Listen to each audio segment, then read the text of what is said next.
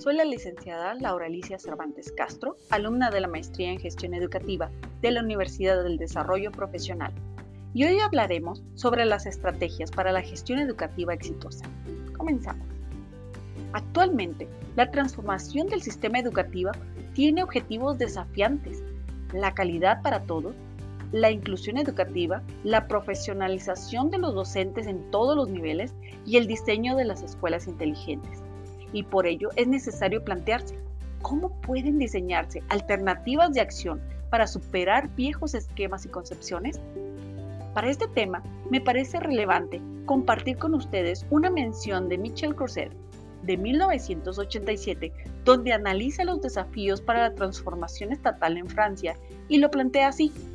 Dar prioridad a la inversión en calidad es mucho más difícil de lo que parece exige un enorme esfuerzo financiero, pero también y sobre todo una transformación en los modos de pensar, de los hábitos mentales y de las escalas de valores.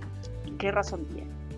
La gestión educativa abarca todos los elementos que constituyen la realidad de la institución, es decir, atiende acciones, herramientas, proyectos, estrategias y otros componentes para buscar, el mejor eh, funcionamiento del organismo y promueve también la integración de los distintos elementos que componen el acto educativo, como son los alumnos, profesores y comunidad, por lo que la adaptación al cambio y la resiliencia de estos actores es de suma importancia para el éxito de las estrategias de la gestión educativa.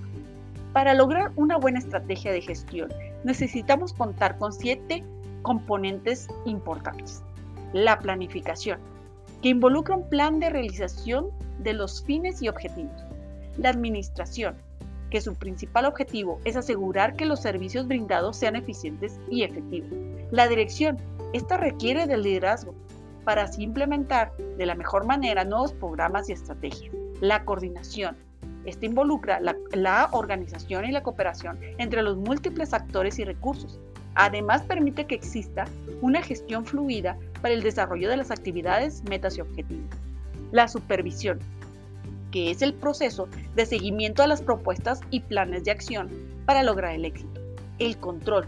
Esta maneja las políticas, auditorías, cronogramas, currículum, registros personales, actividades, entre otros, y logra que mediante la y se logra mediante la relación entre la gestión y los elementos humanos.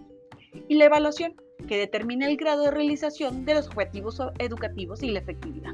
Pero la gestión adquiere sentido como gestión estratégica cuando se conjugan las experiencias, las capacidades, las habilidades de los actores, la actitud que se asume frente a los procesos, las estrategias que se utilizan para desempeñar sus roles y las competencias que, se han desarrollado, que ha desarrollado la misma escuela para resolver los desafíos que se les presentan.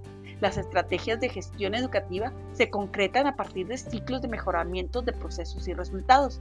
Pero para hablar de las estrategias de gestión educativa exitosa, no solo es hablar de los procesos que ella constituye, sino que involucra a todos los miembros de la comunidad educativa, no solo a los directivos. La gestión educativa concibe las escuelas como un grupo diverso de personas en constante interacción y de esta forma se podrá promover un aprendizaje que vaya más allá de los contenidos académicos y de los estudiantes, pues involucra al personal docente, administrativo y se incorpora en la dimensión multicultural. Y con esto concluimos. Muchas gracias por tu atención. Nos vemos la próxima vez. Bye.